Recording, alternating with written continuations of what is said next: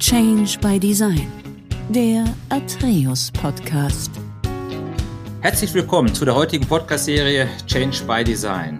Die Praxisperspektive und die Staffel 2. Was müssen wir verändern, um zukünftig gerade die wichtigen Infrastruktur- und Großprojektvorhaben deutlich erfolgreicher zu gestalten? Mein Name ist Uwe Germann und ich bin Mitglied im Executive Board von Atreus. In dieser Ausgabe spreche ich heute mit Dr. Stefan Mirsche, der uns aus einer, wie ich meine, entscheidenden Perspektive für das Gelingen von erfolgreichen Projekten berichten wird, nämlich aus einer Praxisperspektive. Bevor wir damit starten, möchte ich Herrn Dr. Stefan Mirschel kurz vorstellen. Dr. Stefan Mirschel ähm, ist Projektdirektor im Gesamtprojekt Südlink, zuständig für Südlink zusammen mit der Transnet BW in einem Großprojekt mit einem Investitionsvolumen von größer 10 Milliarden Euro. Herr Mirschel hat in Dresden Wirtschaftsingenieur studiert an der Technischen Universität, promoviert an der Schnittstelle Produktionssysteme und Investitionstheorie, damit mit einem Fokus auf Unsicherheit und Ungewissheiten. Und am Ende des Tages müssen Entscheidungen getroffen werden. Also ganz herzlich willkommen Stefan, wir haben in den letzten zweieinhalb Jahren intensiv zusammengearbeitet im Projekt Südling. Von daher haben wir die eine oder andere Schlacht gemeinsam miteinander erfolgreich, sind wir der begegnet. Also von daher, Stefan, ich freue mich sehr, dass wir heute im Podcast zusammengekommen sind. Ja, vielen Dank, Uwe. Vielen Dank für die schöne Vorstellung und ich freue mich, äh, dass ihr mich eingeladen habt. Genau. Stefan, was macht für dich ein komplexes Projektvorhaben am Ende des Tages aus? Ja, also ein komplexes Projektvorhaben zeichnet sich äh, meistens dadurch aus, dass es halt sehr groß ist, sehr viele vielfältige Anforderungen hat, sehr viele Menschen miteinander vereint, sehr viele Partner aufeinander kommen und alles miteinander koordiniert werden muss. Meistens läuft es auch noch eine sehr lange Zeit, hat hohe Ansprüche auch an die Qualität hat meistens ein äh, ausreichendes, aber knappes Budget und kämpft vor allen Dingen immer gegen die Zeit. Das ist, glaube ich, das, was Projek komplexe Projekte ausmacht, bis hin zu den Themen, die drumherum sind, mit äh, bei großen Infrastrukturprojekten natürlich Stakeholdern, Politik, Öffentlichkeit, die Einfluss nehmen. An anderer Stelle, wenn man jetzt an große Chemiewerke denkt, gibt's das auch, aber da kommen noch ganz andere Themen, zum Beispiel aus dem Umweltbereich mit dazu. Also komplexe Projekte sind nicht nur Infrastrukturprojekte wie bei mir, das können auch große Chemieanlagen sein, das können große Chipwerke sein, die jetzt in Deutschland wieder gebaut werden. Aber ich kenne mich am besten tatsächlich im Netzbereich aus, da bin ich nun schon seit vielen Jahren unterwegs. Jetzt hatte ich ja schon in deiner Vorstellung erwähnt, dass du Verantwortung trägst von der Tenet-Seite für eines der Leuchtturmprojekte im Bereich der Übertragungsnetze, nämlich das Projekt Südlink. Ja. Und es ist ja Südlink durchaus ein komplexes Projektvorhaben, auch wenn man einfach mal Richtung Stakeholder schaut. Ja, man hat Stakeholder auf der politischen Seite, man arbeitet mit vielen, vielen Dienstleistern zusammen und am Ende des Tages ist es ja ganz entscheidend wichtig, ein solches Projekt so zu managen, dass man am Ende des Tages auch auf der Zeitstrecke die richtigen Entscheidungen trifft und dann auch gut im Zielkorridor unterwegs ist. Was ist denn das, was für dich genau an diesem Punkt mit die größte Herausforderung ist? Ja, ich glaube, in einem der vorherigen Podcasts ist das auch schon mal gesagt worden. Man kann solche Projekte nicht gegen die Öffentlichkeit äh, und gegen die Menschen, die sie betrifft, durchführen. Man kann aber auch ja. nicht jeden Wunsch beliebig erfüllen. Das ist das Spannungsfeld, in dem wir uns als Projekt auch mittendrin befinden. Ich glaube schon, dass wir äh, als Tenet und meine Transit BW-Kollegen auch ein sehr gutes Stakeholder-Management haben, wo wir sehr gut die Betroffenen einbinden. Ich glaube aber auch, dass in der Vergangenheit, um die Projekte, ein Projekt wie Südlink auch ja realisieren zu können, doch sehr viele und sehr aufwendige Verfahren gewählt worden sind, um die Öffentlichkeit zu beteiligen. Die Bundesfachplanung war in meinen Augen mit viel zu vielen Öffentlichkeitsterminen versehen worden und auch in meinen Augen mit viel zu vielen Möglichkeiten, dass jede Alternativen einbringen kann. Also nochmal, es geht nicht darum, Öffentlichkeit, Kommunen, betroffene Kommunen, betroffene Landkreise, auch die unmittelbar Betroffenen nicht einzubinden. man muss sich schon fragen, in welchem Maße man dort Öffentlichkeit herstellen kann. Denn hinter einem solchen Beteiligungsprozess habe ich den Eindruck, verstecken sich dann auch die Repräsentanten unserer repräsentativen Demokratie und entziehen sich ihrer eigentlichen Aufgabe, in Parlamenten dafür zu sorgen, dass solche Projekte, die für die Gesellschaft da sind, auch eine Mehrheit haben. Und dass zu der Mehrheit, die dazu einmal Ja gesagt hat, zum Beispiel im Bundestag, dass das dann auch auf allen Ebenen durchgesetzt werden muss. Da habe ich manchmal den Eindruck, da machen sich Politiker einen leichten Fuß, stimmen in Berlin zu und stimmen dann aber im Landkreis äh, oder im Wahlkreis dann dagegen, wenn plötzlich die eigene Wahlöffentlichkeit ihnen gegenübersteht.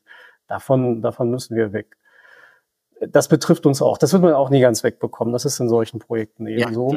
Äh, aber ich glaube, wenn wir in Deutschland etwas besser machen wollen, dann müssen wir uns ja einfach gegenseitig ehrlicher machen. Ehrlicher auch dahingehend, dass diejenigen, die von solchen Projekten unmittelbar betroffen sind, natürlich auch berechtigterweise einen Ausgleich ihrer erlittenen Nachteile haben wollen. Auf der anderen Seite haben wir auch ein Verfassungsgebot, Eigentum verpflichtet. Man kann nicht nur sagen, alles meins und für die Öffentlichkeit bin ich nicht da. Das funktioniert leider auch nicht. Stefan, siehst du, dass das zukünftig passiert, dass man sich eine Spur ehrlicher macht? Ich meine, ist ja ein ganz, ganz wichtiger Punkt, den du da angesprochen hast. Am Ende des Tages haben wir ja auch politisch und gesellschaftlich so viel Druck auf der Pipeline, dass solche Projektvorhaben dann auch ich sag mal, erfolgreich werden müssen. Das Ganze findet ja, ich sag mal so schön unter so einem 1000 Watt Strahler statt. Ich meine, ihr seid ja tagtäglich mit einem solchen Projektvorhaben in der Öffentlichkeit. Ist das mittlerweile auch durchaus von Vorteil, weil man sich dann ehrlicher macht? Oder sagst du, hey, das ist, ähm, da ist noch ein Stück weit des Weges zu gehen?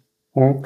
Also bevor ich gegenüber anderen etwas sage, fange ich erstmal bei uns selber an. Äh, und ich würde sagen, wir als, als diejenigen, die äh, Vorhabenträger sind, egal ob jetzt wir als Tenet für Netzausbauprojekte äh, oder auch eine Deutsche Bahn oder andere, müssen zuallererst mal ehrlich kommunizieren, was Vor- und was Nachteile bestimmter Projekte sind und müssen dort auch klar und deutlich und ohne zu kaschieren benennen, was hat das für Auswirkungen, aber welchen Nutzen haben wir auch als Volkswirtschaft davon. Das machen wir auch. Äh, vielleicht sollten wir das auch manchmal einfach prägnanter und hier und da vielleicht auch lauter tun. Da fängt es erst einmal an. Ich glaube auch, dass wir in den letzten Monaten, insbesondere durch den Ukraine-Konflikt, durch die damit verbundene Gaskrise, eine größere Ehrlichkeit in der Debatte haben. Ich bin mir aber nicht sicher, ob das auf immer so anhalten wird. Äh, wenn ich dann zum Beispiel wieder sehe, wie es gibt sehr große Bahnprojekte, äh, wo es darum geht, die Anschlussstrecken zum Beispiel für den Brenner Basistunnel zu bauen. Und dort ist der Widerstand im Raum Rosenheim unverändert. Und ehrlich gesagt, ich kann die Tiroler Landesregierung verstehen, wenn sie sagt, wir versuchen hier den Verkehr von der Straße zu bringen und Deutschland bremst uns dort aus und damit sehr unzufrieden sind. Also es ist ein vielfältiges Bild.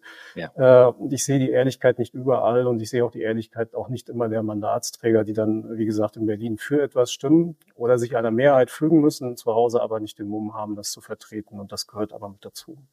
Spannend, ja. Ich sag mal, wenn wir auf Projekte schauen, dann spricht man ganz am Anfang immer von, von Zielen, von Meilensteinen für ein solches Projekt. Was immer wichtig ist, dass äh, die Kommunikation, was Zielparameter betrifft, einzelne Meilensteine, dass das eine Kommunikation ist, äh, die dann in der Form auch verstanden wird. Man braucht Planungssicherheit, auch was die Ressourcenverwaltung betrifft. Man greift auf Projektmanagementmethoden zurück, ja, äh, die letztendlich auch bewährt sind. Und wenn wir auf ein solches Projektvorhaben schauen, und wir stellen uns immer wieder die Frage, was macht Geschwindigkeit in einem Projekt auch aus, zielgerichtete Geschwindigkeit? An welchen Stellschrauben würdest du am ehesten arbeiten wollen, Stefan? Ist es eine klarere Zielformulierung? Ja? Ähm, ist es das Thema Kommunikation? Würdest du eher in die Planung, in die Ressourcenverwaltung reingehen oder würdest du eher über Projektmanagementmethoden sprechen? Also nochmal die Frage, zusammengefasst, was ist für dich ein wesentlicher Stellhebel, um einen Projektfortschritt erfolgreicher zu gestalten? Also ich würde sagen, es gibt so Grundbedingungen, die man als Basis haben muss, damit ein Projekt gut gelingen kann. Dazu ja. gehören natürlich auch Projektmanagementmethoden, eine ordentliche Terminplanung, eine ordentliche Betrachtung der Risiken, ähm, natürlich auch ein ordentliches Kostenmanagement, äh, ordentliche Prozesse, wenn es um Change Requests geht, also Änderungen, die in einem Projekt entstehen, die bewertet werden müssen und wo man dann entscheiden muss, führen wir das durch oder nicht. Und dann gibt es immer die verschiedensten Perspektiven, die Perspektive der Technik, äh, die Perspektive des Terminmanagements, die Perspektive der Kosten, all das muss man übereinander bringen. Aber das ist, das ist Basis. Ja. Die muss in einem guten Projekt da sein. Und äh, wenn man die nicht hat, äh, da kann man die besten Experten versammeln, dann wird man in einem Projekt in meinen Augen immer wieder Schwierigkeiten haben. Ich glaube aber tatsächlich, am Ende darf man eins nicht unterschätzen. Kein Risikomanager wird Risiken wirklich managen in dem Sinne, dass er sie löst. Das machen immer die Fachexperten, die an den einzelnen Aufgaben arbeiten. Das heißt, zuallererst ist es eine gute, motivierte Mannschaft, eine gute Mischung in meinen Augen aus, auch aus Fachexperten, die manchmal auch etwas, ich sag's mal so, nerdig sein dürfen, aber auch Kollegen, die dann zu Entscheidungen drängen. Und für mich das wichtigste Prinzip in einem auch großen Projekt, wo man mit sehr vielen Menschen zusammenarbeitet, ist, dass man Strukturen schafft, wo die Entscheidungen auf der kompetentesten Ebene getroffen werden. Und da ist ausdrücklich nicht die oberste Ebene, die kompetenteste Ebene, auch nicht in einem Projekt, sondern das sind die vielen Mitarbeiter, die sich wirklich mit den Sachthemen auseinandersetzen in einem Projekt. Das können Projektleiter sein, das können deren Teilprojektleiter sein oder das können auch einzelne Sachbearbeiter sein. Das Wichtigste ist also in meinen Augen in einem erfolgreichen Projekt Strukturen zu schaffen, wo Entscheidungen auf der richtigen Ebene getroffen werden. Und dazu braucht man vor allen Dingen auch kompetente Mitarbeiter und das Vertrauen in diese Mitarbeiter. Aber auch, man muss Strukturen schaffen, wo man sich darauf verlassen kann, dass Entscheidungen immer gut abgewogen gefällt werden. Das tun wir auch. Sehr gut. Stefan, lass mich da noch mal reingehen, weil das wird unsere Zuhörer sicherlich auch interessieren, auch von dir zu lernen, ja? Am Ende des Tages geht es ja darum, was ist eine wesentliche Praxiserfahrung in komplexen Projektvorhaben. Du hast jetzt gerade noch mal den Finger an einem Punkt in die Wunde gelegt, wo du gesagt hast, es ist gar nicht so selten, dass Strukturen unzureichend sind. Es müssen Strukturen geschaffen werden, ja, um ein Projekt erfolgreich zu managen. Hast du hier möglicherweise auch aus dem Südling-Kontext heraus oder aus einem anderen Projekt heraus ein Beispiel, wo du das so ein Stück weit illustrieren kannst? Ja, vielleicht aus der Erfahrung, die ich mit und bei Tenet sammeln durfte und die ich jetzt auch bei Südling sammeln durfte. Ich bin ja sehr stark auch mit dem Offshore-Geschäft groß geworden. Das mussten wir damals aus dem Boden stampfen und haben sicherlich auch nicht immer sofort alles richtig gemacht. Okay. Ich glaube, dass ganz automatisch, weil sehr viele verschiedene Fachdisziplinen in einem äh, komplexen Projekt aufeinander kommen. Bei mir sind es, was ich gerade sagte, die Themen, die sich um das Projekt- oder Programmmanagement drehen. Dann ja. hat man Genehmiger, dann hat man, wir hatten es gerade gehabt, Kommunikation und Stakeholder-Management. Man hat die Kollegen, die sich um die Stationen kümmern. Und bei den Stationen teilt sich das wieder auf in ein Engineering-Team und ein Team, das das Ganze genau. baut.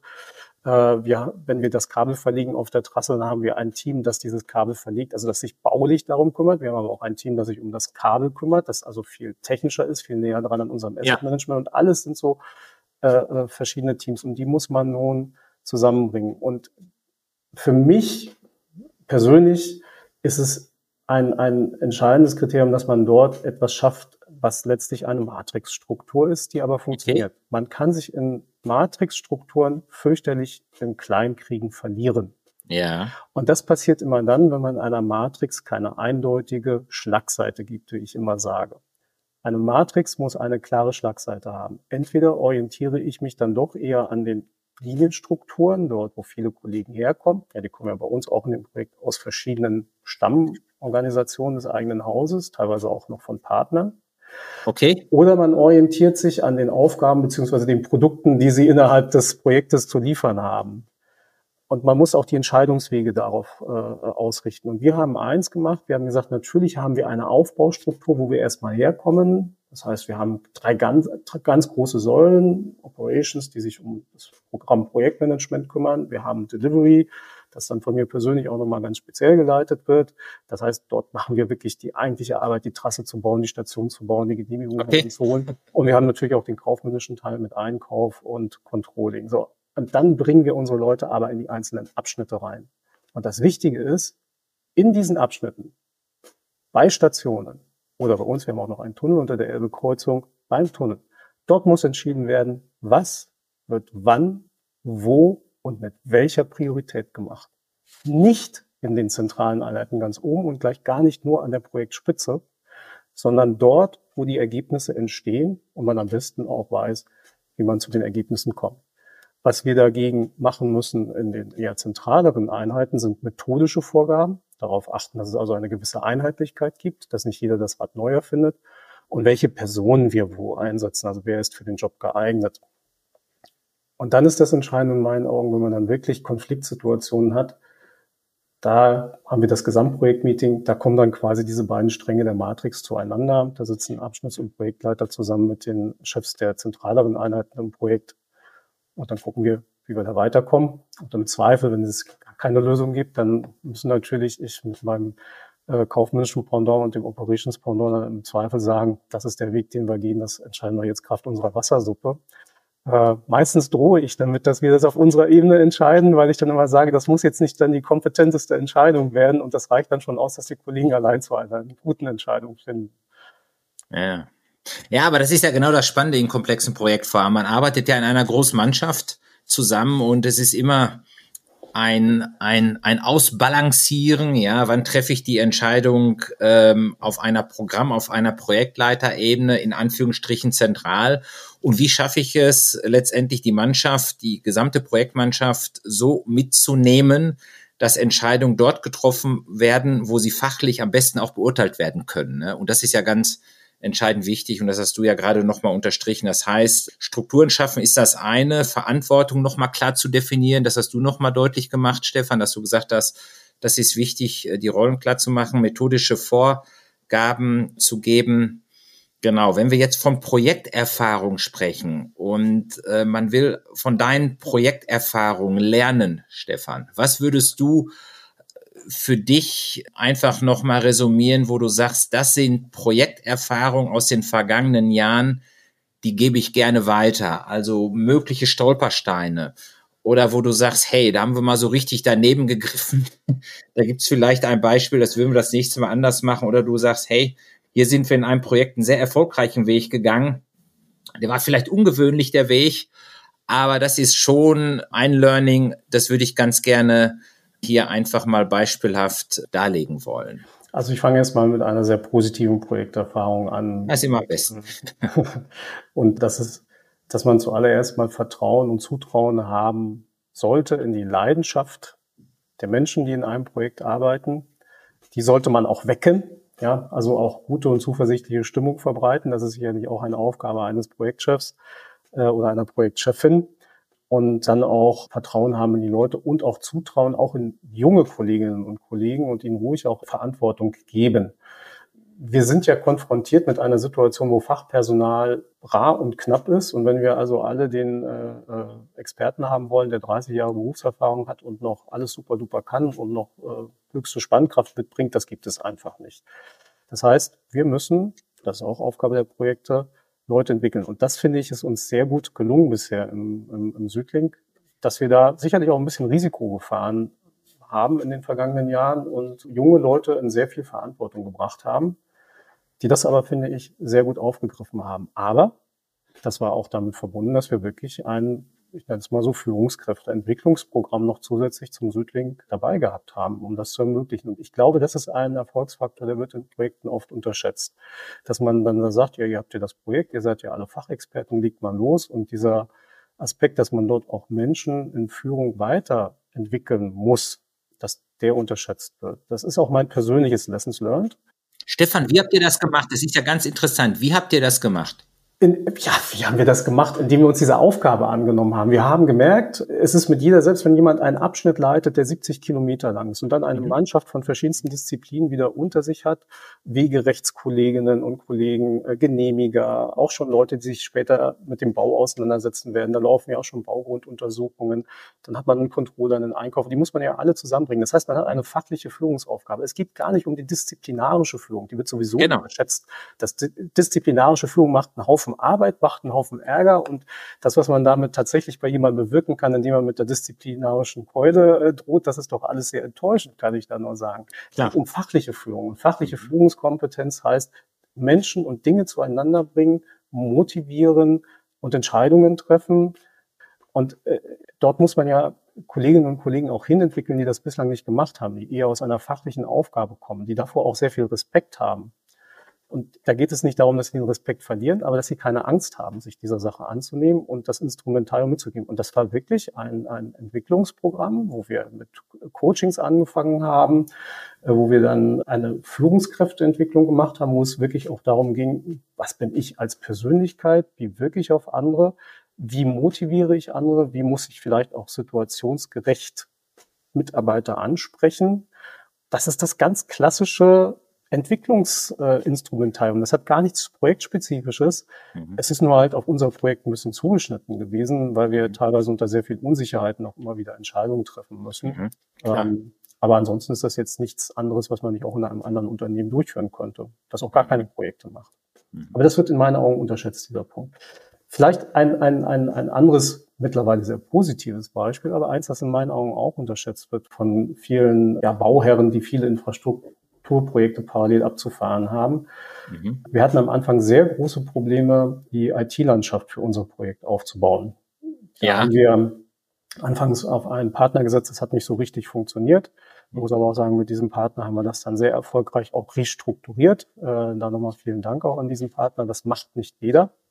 Andere hätten, äh, hätten, werden vielleicht vor Gericht gezogen, dieser Partner nicht. Das rechne ich den Kolleginnen und Kollegen immer noch sehr hoch an. Ja.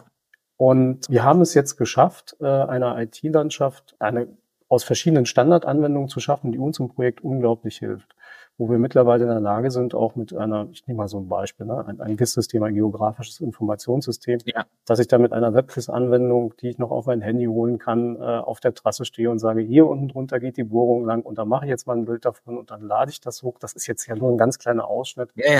Äh, einer wirklich wunderbaren IT-Landschaft, die wir genau. mittlerweile aufgebaut haben, die auch hochkomplex ist, die aber trotzdem nur eine Verbindung von Standardanwendungen ist. Und in einem der, der vorherigen äh, Podcasts, ich glaube, von dem mit Heinrich Arnold hieß es, IT ist ein Tag 1 Thema in Projekten. Richtig. Ich würde sagen, IT ist ein Tag 1 minus 365 Tage Thema in Projekten. Ich meine nämlich, dass groß, dass das große Infrastrukturträger wie, wie wir als, als ÖNW äh, immer wieder den Fehler machen, dass wir keine IT-Landschaft haben, speziell für die Abwicklung sehr großer Infrastrukturprojekte. Das trifft man auch an anderer Stelle immer wieder an, dass dieses Thema einfach outgesourced wird auf die Baufirmen oder die Planungsfirmen. Ja. Da wir aber dem Vergaberecht unterliegen, vergeben wir das natürlich immer wieder an einen anderen Auftragnehmer. Und das heißt, dort wird jedes Mal das Rad entweder neu erfunden oder man nimmt halt die Lösungen, die dort schon immer da sind, die aber am Ende nie einheitlich zueinander passen beim Bauherren. Und ich glaube, wir als Bauherren müssen uns viel mehr dieser Frage noch stellen, dass wir dort eine IT-Landschaft bereitstellen, die allerdings auf der anderen Seite auch erfordert, dass dann Baufirmen, dass dann Dienstleister, Planer in diesen Strukturen auch arbeiten und die auch erfordern, dass man dann natürlich eine Landschaft schafft, die in Grenzen immer adaptierbar ist an die Partner, mit denen man zusammenarbeitet. Das ist nicht ganz trivial, aber ich glaube, es ist machbar und wir sind da mit Südlink auf gutem Wege, und wollen das auch auf die nächsten Projekte ausrollen, die wir jetzt äh, Gleichstrombereich bei Tenet noch zu Beginn haben. Sehr schön, sehr schön. Ja, ist gerade auch nochmal der, der abschließende Punkt, den du gemacht hast. IT, du hast es etwas anders formuliert, aber so sinngemäß, korrigiere mich, wenn ich das falsch interpretiere, aber IT muss in dem Fall auch eine Kernkompetenz sein von einem Übertragungsnetzbetreiber, wenn man ein solches Projekt letztendlich in den Markt stellt und entsprechende Partner sucht weil die IT-Architektur ist natürlich eine ganz, ganz wesentliche Plattform, die mit dazu beitragen wird, inwieweit ein Projektablauf in der Operations tatsächlich gut, gut gelingen kann. Ja, da ist ja auch ganz entscheidend, eigene Lernkurven letztendlich zu durchlaufen, eine solche IT-Architektur auch gut den Projektanforderungen gemäß entsprechend zu entwickeln, also zu konzeptionieren und zu entwickeln und dann entsprechend, und dann entsprechend auszurollen. Ne? So. Ja, ich glaube, die Herausforderung ist tatsächlich, das mit Menschen zu machen, die auch wirklich Ahnung davon haben, was sie brauchen. Klar. Es nützt überhaupt nichts, da einfach zu sagen, da gibt es ein IT-Beratungshaus, das setzt mir da jetzt die Lösung hin. Das, Richtig. Stellt einem da was hin, das funktioniert irgendwie, geht aber an dem vorbei, was das Projekt eigentlich braucht. Und das ist eben die besondere Belastung, die eintritt, wenn man in einem Projekt startet, schon unglaublich viel bei Planung und Genehmigung liefern soll, vielleicht auch schon erste Bauaktivitäten hat und dann noch parallel dazu die ganze IT-Infrastruktur aufbaut. Das ist unglaublich anstrengend. Das muss ich auch sagen, hat uns wirklich sehr beschäftigt und die Kolleginnen und Kollegen belastet, teilweise überlastet. Mhm. Und das sollte man sich sparen, indem man A, auf der einen Seite anfängt, zeitig genug damit anzufangen. Das ist ja immer so ein Thema, dass die Projekte plötzlich und unerwartet da sind und keiner ja, hat die Zeit, sich darauf vorzubereiten. Äh, und um diesen Knoten durch, gordischen Knoten zu durchschlagen, sollten große Infrastrukturvorhabenträger, große Bauherren dort sich eine Standardlandschaft anschaffen, wo sie sagen, darin fahren wir immer wieder große Projekte ab. Die ist aber entstanden mit der Expertise unserer Kolleginnen und Kollegen, die das schon viele Jahre gemacht haben.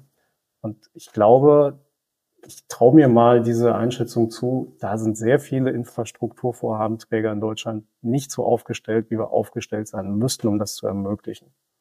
Sehr schön, sehr schön, sehr schön. Das heißt, der eine oder andere, der unseren Podcast auch verfolgen wird, da wäre ich jetzt nicht überrascht, Stefan, wenn der auf dich zukommt und da nochmal etwas intensiver nachfasst, weil am Ende des Tages ist es ja tatsächlich so, dass komplexe Projektvorhaben auch ganz stark durch die IT-Performance mitbestimmt werden. Das ist ja, das steht ja völlig außer Frage.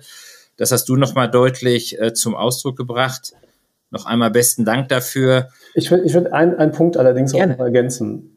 Gerne. Man, man muss sich dort auf das begrenzen, was man wirklich braucht. Definitiv. IT kann immer alles Mögliche ermöglichen. Und man ja, sollte sich immer wirklich fragen, was brauche ich wirklich für die Realisierung meines Projektes? Also man kann Projekte auch komplexer machen, als sie es eigentlich sind, indem man sich mit einem Haufen zusätzlichen Analysemöglichkeiten vollfrachtet, befrachtet, die man eigentlich gar nicht benötigt, wo man sich fragt, Herrgott nochmal, wofür sammeln wir eigentlich die Daten, wofür brauchen wir das eigentlich? Wir können ja heute sehr genau planen, wir haben sehr viele GIS-Systeme, können das alles elektronisch wunderbar darstellen, ja, können da ganz viele Planungslayer reinbringen das ist alles wunderbar und es ist auch richtig so, dass wir diese Möglichkeiten nutzen. Aber ich möchte nur einen Punkt anfügen. Äh, sehr große Leitungen in dieser Welt und ich nehme jetzt mal die sehr großen äh, Gasleitungen, die aus Russland kommen, auch wenn das momentan politisch nicht ganz so äh, en vogue ist, die sind unter viel einfacheren Planungsmethoden und äh, Möglichkeiten gebaut worden. Und wir sprechen von tausenden Kilometern an Ferngasleitungen. Die sind in den 70er Jahren unter ganz anderen Verhältnissen gebaut worden. Und das ging auch. Also wir müssen uns auch dort immer wieder fragen, worauf beschränken wir uns hier? Und das ist, deswegen ist es eben so wichtig, dass nicht nur einer IT-Beratungsfirma überlassen zu entscheiden, wie sieht die IT-Struktur aus, sondern da auch wirklich als Bauherr selber reinzugehen und zu sagen, das brauchen wir und das brauchen wir nicht. Oder Stefan, lass es mich wie folgt sagen. Ich sag mal, das, was wir aus der eigenen Perspektive auch häufig wahrnehmen im Unternehmen Atreus ist, dass ganz am Anfang in der Phase Null, bevor ein solches Projekt aufgesetzt wird, ja, ein Projektscope auch nochmal auf der Auftraggeberseite stark hinterfragt werden muss, dass man wirklich das in den Projektscope hineinnimmt, was unmittelbare Relevanz hat für ein Projekt. Ja, und was wir ganz, ganz häufig feststellen ist, dass ein Projekt am Anfang recht komplex aufgesetzt wird und dann, ich sag mal, in den ersten Wochen, Monaten wirklich auf das Wesentliche äh, mhm. fokussiert werden muss, ja, dass man da nochmal ins Scoping hineingeht, ja, und dann fängt man natürlich an, in den ersten Wochen, in den ersten Monaten ein Stück weit auch Reibung zu erzeugen, die gar nicht so produktiv ist und dann, man verliert dann am Anfang auch an Geschwindigkeit und ich glaube, das sind auch gewisse Learnings, die auch in anderen Projekten gemacht werden, ne? dass man ganz stark den Projektscope am Anfang nochmal hinterfragt. Ja, das ist richtig. Auf der anderen Seite sollten Unternehmen sehr große Projekte auch nutzen, um sich selber weiterzuentwickeln. Auch in diesen Punkten. Das ist auch ein Auftrag, den wir als Südling-Projekt durchaus auch angenommen haben, da in der IT-Infrastruktur, ich nehme das Beispiel nochmal, voranzugehen. Ja. Wirklich voranzugehen und einfach mal auszuprobieren. Das haben wir gemacht. Im allerersten Ansatz ist es nicht gleich geglückt, aber wir haben jetzt, glaube ich, wirklich ein, ein, eine sehr gute Landschaft dort dastehen. Um, um vielleicht nochmal weiterzugehen, ja, was sind auch Erfolgsfaktoren? Ja. Was, was wir auch gemacht haben, ist, dass wir einen sehr partnerschaftlichen Umgang pflegen mit den äh, Partnern, die wir im Projekt haben. Mit einerseits mit denen, mit denen wir auf das engste zusammenarbeiten die uns äh, Seite an Seite wirklich unterstützen in der ganzen Aussteuerung des Projektes, sei es jetzt technische Planung, sei es jetzt Bauüberwachung, sei es jetzt äh, auch Qualitätsprüfung der ganzen Planunterlagen etc. Und äh, das ist etwas, was wir wirklich als strategische Partnerschaft bezeichnen, was eben mehr ist als nur eine Auftragnehmer-Auftraggeber-Beziehung, die am Ende darin äh, mündet, dass man einen Vertrag hat und Rechnungen bezahlt und irgendwie eine Leistung empfängt, sondern wo man wirklich sagt, okay, wir arbeiten hier und zwar motiviert zusammen an einem Ziel. Und das ist natürlich eine Kultur, die man zusammen mit diesen Partnern entwickeln muss. Es ist ja momentan auch en vogue, das Thema integrierte Projektabwicklung zu treiben. Aber ich möchte das gern von dieser vertraglichen Thematik, integrierte Projektabwicklung, die natürlich auch nochmal eine eigene Vertragssystematik braucht, trennen. Denn egal in welchem vertraglichen Verhältnis ich bin, ein partnerschaftlicher Umgang, ein Setzen von gemeinsamen Zielen, auch eine ehrliche Kommunikation darüber, was funktioniert, was nicht funktioniert, äh, möglichst kein typisches Claim-Verhalten, sondern eine pragmatische Lösungsorientierung untereinander. Die machen, egal in welchem vertraglichen Konstrukt man ist, ein Projekt zum Erfolg oder, wenn man das nicht macht und sich nur mit Claims behagt, wenn man Wissen voreinander verbirgt, sich nur selber optimiert, dann bringt man jedes noch so gut aufgesetzte Projekt, auch wenn es als integrierte Projektabwicklung äh, aufgesetzt ist, zum Scheitern. Darin haben wir auch sehr viel Zeit rein investiert. Ich sage auch nicht, dass wir da von Anfang an richtig unterwegs gewesen waren immer, äh, aber ich glaube auch das hat sich gut entwickelt. Ich glaube aber, wir können dort noch mehr Synergien heben miteinander, auch mit den Partnern, mit denen wir zusammenarbeiten, wenn wir den, den Kreis derer, die wir als strategische Partner betrachten in solchen Projekten, noch etwas erweitern und sagen, ja, das sind auch diejenigen, mit denen wir planen. Ich persönlich sehe aber auch ganz klar Grenzen äh, dahingehend, welche Partner zum Beispiel der Industrie man in einen solchen Kreis, eine solchen Partnerschaft noch mit hineinnehmen könnte. Da muss man wieder sich in deren Perspektive hineinversetzen. Ich greife jetzt einfach mal Kabelsteller, AK-Hersteller heraus. Die beliefern in der Welt zig verschiedene Partner mit, mit Kabeln und sagen, ich möchte gerne Kabel produzieren, ich will sie vielleicht noch verlegen, aber ich möchte nicht Teil einer, einer äh, Partnerschaft hier sein. Das, äh, ja. Ich arbeite gern partnerschaftlich mit euch zusammen, aber dass ich jetzt eine integrierte Projektabwicklung mit euch machen müsste, nee, das, das lassen wir lieber, das wird mir zu anstrengend. Das muss man dann auch respektieren, da muss man auch erkennen, wo haben solche Modelle auch Grenzen. Aber das Wichtigste übrigens auch bei integrierten Projektabwicklungen ist, dass man sehr viel Zeit darauf verwendet, die richtigen Personen mit dem richtigen Mindset zusammenzubringen von allen Seiten. Okay, also ich sag mal, dann würdest du in Summe so resumieren, dass du sagst, der kritische Erfolgsfaktor ist jetzt auch jetzt nicht so zwingend Rocket Science, aber das hört man ja immer wieder. Das ist der Faktor Mensch, ja. Und dass man, ähm, ich sag mal, die entsprechenden Rollen auch gut, gut besetzt. Ja, aber das ist nicht nur, ist nicht, ja, das sind natürlich die Menschen auf der Arbeitsebene auch, aber Klar. Äh, die können noch so gut sein, wenn dann Geschäftsführung Bereichsleiter nicht miteinander wollen, ja, weil dort auch die Interessen zu gegenläufig sind, dann wird das auch nicht funktionieren. Dann zerreibt man diese gut wollenden Menschen dann letztlich in den verschiedenen Interessen der Unternehmen. Das muss durchgängig sein. Auch das muss wirklich von oben her auch kommen und muss vorgelebt sein. Ich glaube, das haben wir mit den strategischen Partnern, die wir haben, bei uns im Südling gut hinbekommen, sehr gut hinbekommen. Ja. Das ist auch, aber auch damit verbunden gewesen, dass wir uns gemeinsame Werte gegeben haben. Ja, wir haben nochmal geguckt bei Tenet, Transnet, welche Werte passen schon mal aus den Häusern zueinander, was haben die anderen noch so an Werten und kriegen wir da irgendwie so ein Set an Werten zusammen, wo wir ein, einfach uns alle drunter versammeln konnten. Und das Ziel, dass wir mit Südlink äh, bis zum Jahr 2028 fertig sind, dass da der Strom durch das Kabel fließt, das haben wir alle. Äh, und mit Blick auf unsere Volkswirtschaft nehmen wir das auch sehr ernst und wollen das auch erfüllen. Arbeiten wir jeden Tag ganz kräftig dran. Stefan, das ist ja sensationell. Das ist ja schon fast ein guter Abbinder, ein gutes, gutes Schlusswort. Ich könnte mich sicherlich mit dir noch Stunden darüber unterhalten. Das meine ich ganz, ganz ehrlich so, weil es einfach nicht nur ein spannendes Thema ist, A, das Projekt Südling und generell sich mit dir über äh, Projektvorhaben zu unterhalten. Ich möchte einfach mal wie folgt zusammenfassen. Du hast nochmal deutlich herausgestellt, dass ein komplexes Projektvorhaben ganz stark dadurch bestimmt ist, dass man eine gute und motivierte Projektmannschaft hat. Ne? Also einmal aufgestellt mit entsprechenden Fachexperten, mit Projektmanagement-Experten, sicherlich dann auch in einer Komplementarität. Und ein ganz wichtiges Prinzip ist für dich, dass man in einem Projekt Strukturen schafft. Und Strukturen geben entsprechend Orientierung. Das ist ein ganz, ganz wichtiger Punkt, diese Strukturen entsprechend zu schaffen, dass Verantwortung klar definiert sind, ja, und dass auch Protagonisten da sind, die dann auch in Verantwortung gehen. Da muss entwickelt, da muss ein Stück weit gecoacht werden.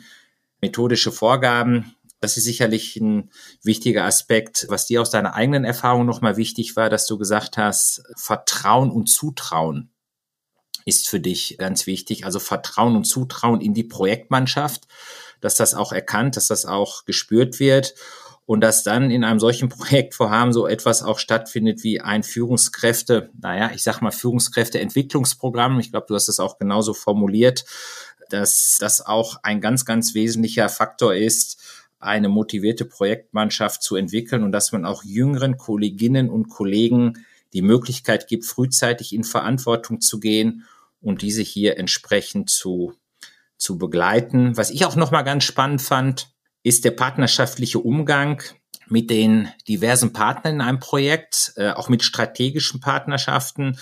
Und du hast dann nochmal gesagt, eine wesentliche Basis dafür ist es auch, über gemeinsame Werte zu sprechen, diese Werte auch miteinander zu, zu diskutieren und dann zu definieren. Und das ist am Ende des Tages auch mit ein Erfolgs, in Anführungsstrichen, Rezept, mindestens ein Erfolgsparameter dafür, dass man in einem solchen komplexen Projektvorhaben mit den unterschiedlichen strategischen Partnern auch gut zusammenarbeiten kann, weil es wird immer wieder Reibung geben. Man muss das eine oder andere miteinander klären. Und äh, das ist aber ein, ein wichtiger Aspekt, den du in der Form nochmal unterstrichen hast. Ist für dich noch äh, der eine oder andere Punkt wichtig, aus deiner eigenen Sicht nochmal zu unterstreichen, bevor ich einen Ausblick gebe auf den nächsten Podcast? Äh, ja, also ich würde einen Punkt nicht ganz unterschätzen, das ist tatsächlich, und das möchte ich auch nochmal neben all diesen Führungsaspekten und der Partnerschaft hervorheben, man braucht natürlich fachlich kompetente Mitarbeiter und fachlich Absolut. kompetente Partner. Und wir hatten ja anfangs auch gesagt, es geht auch darum, zügig und treffend Entscheidungen zu treffen. Und wenn man dann, wenn man keine kompetenten Leute oder keine kompetenten Partner hat, passiert eins, Entscheidungen werden einfach hin und her geschubst und keiner traut sich, sie zu treffen. Und das hat ja eben auch mit Vertrauen und Zutrauen zu tun. Wenn man weiß, da sitzen fachlich kompetente Leute, dann hat man auch Vertrauen darin. Ich sage mal so, das Modell, ein Manager kann alles, egal äh, welche, welcher, welcher fachlichen Herkunft er ist, hat in meinen Augen in Projekten sehr schnell Grenzen. Ich persönlich gebe auch den Tipp ab, das hat auch in Unternehmen so seine Grenzen, aber das ist meine persönliche Meinung, aber in Projekten tritt das vielleicht schneller zutage. Deswegen die Kombination aus Führungsfähigkeit, gerade derer, die auch auf Zwischenebenen in Projekten arbeiten und fachliche Expertise. Die ist wichtig. Und wenn man da die richtige Balance hat, das richtige Set an Kolleginnen und Kollegen, die richtigen Partner, dann macht es unglaublich viel Spaß, in einem Projekt zu arbeiten, macht gute Fortschritte und ich kann sagen, zurzeit macht es unglaublich viel Spaß, bei Südling zu arbeiten. Stefan, sehr schön. Mir hat es sehr viel Spaß gemacht, mit dir in den vergangenen Jahren im Südling-Projekt zusammenzuarbeiten. Mir hat es sehr viel Spaß gemacht, dass wir jetzt den Podcast miteinander umsetzen konnten und ich wünsche vor allem weiterhin viel Erfolg für das Projekt Südling, so dass der Zielparameter 2028 dann auch erreicht werden kann. In diesem Sinne kann ich den Zuhörern sagen, dass der Podcast Change by Design Staffel 2 Praxiserfahrung in den nächsten Tagen weitergehen wird. Heute äh, der Podcast mit Herrn Dr. Stefan Mirschel. Stefan, nochmal ganz, ganz herzlichen Dank an dich und ich sage auf bald und tschüss. Und tschüss. Auf Wiedersehen.